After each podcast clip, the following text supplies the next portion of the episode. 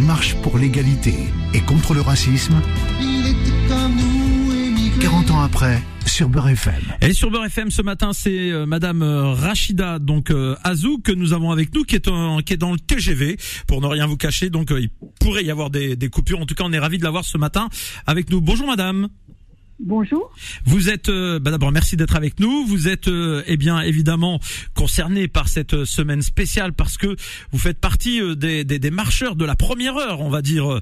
Vous avez entre autres animé avec d'autres le collectif qui a préparé l'année de la marche à Paris. Nous sommes 40 ans après. J'imagine que pour vous célébrer ce 40e anniversaire revêt une signification particulière. Oui, il revêt une signification euh, particulière euh, et plus que symbolique dans la mesure où, 40 euh, ans après la marche, quid des violences policières, marche pour l'égalité contre le racisme, quid des violences policières, quid des crimes racistes? nous sommes dans une séquence compliquée, hein, puisque tout le monde est au fait de la libération de l'assassin présumé du jeune Naël qui a été euh, libéré alors que euh, la France entière avait euh, vu les vidéos. Vous êtes énormément investi, notamment auprès des jeunes et particulièrement dans le rapport police-justice.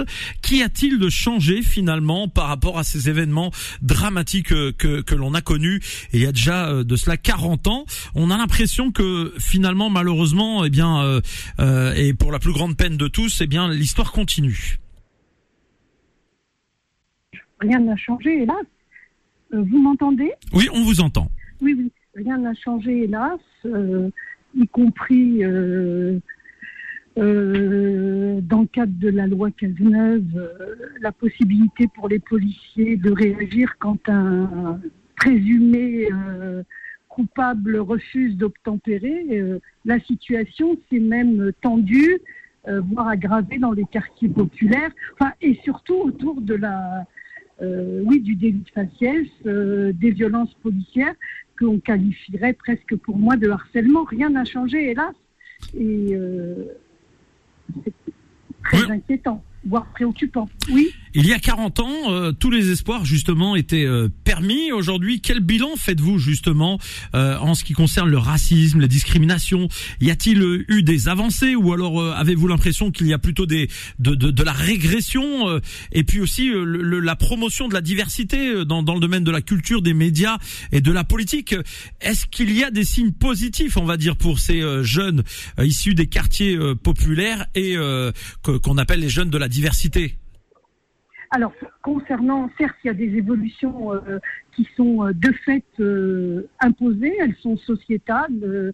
On, voit des chauffeurs de bus, enfin, des chauffeurs de bus, des agents dans la culture des médias. on peut repérer des. Ah on, moins jeunes. On vous, on vous, a perdu quelques secondes, Madame Azoug. Allez-y. On peut repérer des gens issus de la diversité dans toutes les sphères Euh, ce qu'il faut repérer, surtout pour moi qui est important, et de positif euh, concernant la marche, c'est euh, la rupture avec l'invisibilité dans les années 80 que nous, qui, était une réalité. Nous étions invisibles et on nous nommait jeunes de la deuxième génération, alors que nous étions pour la plupart nés en France et notamment autour de, des marcheurs pour l'égalité. Euh, jeunes immigrés, jeunes de la deuxième génération, et c'est un peu l'idée de sous-citoyenneté. Et cette rupture avec l'invisibilité va être euh, pour moi un des éléments forts, et c'est l'entrée en citoyenneté des jeunes issus de l'immigration, euh, la marche. Une dernière, une dernière question parce que le temps passe très très vite et on a du mal parfois à vous entendre. Je voulais, je voulais revenir sur cette loi sur l'immigration qui se prépare. Quelle en est votre analyse? Mon analyse est qu'on est dans des processus euh, de clivage de la société, d'exclusion, euh, euh, alors que on arrêtera le flux migratoire et que c'est essentiellement. Ah, on, on, vous a perdu, Madame Azouk, vous êtes là?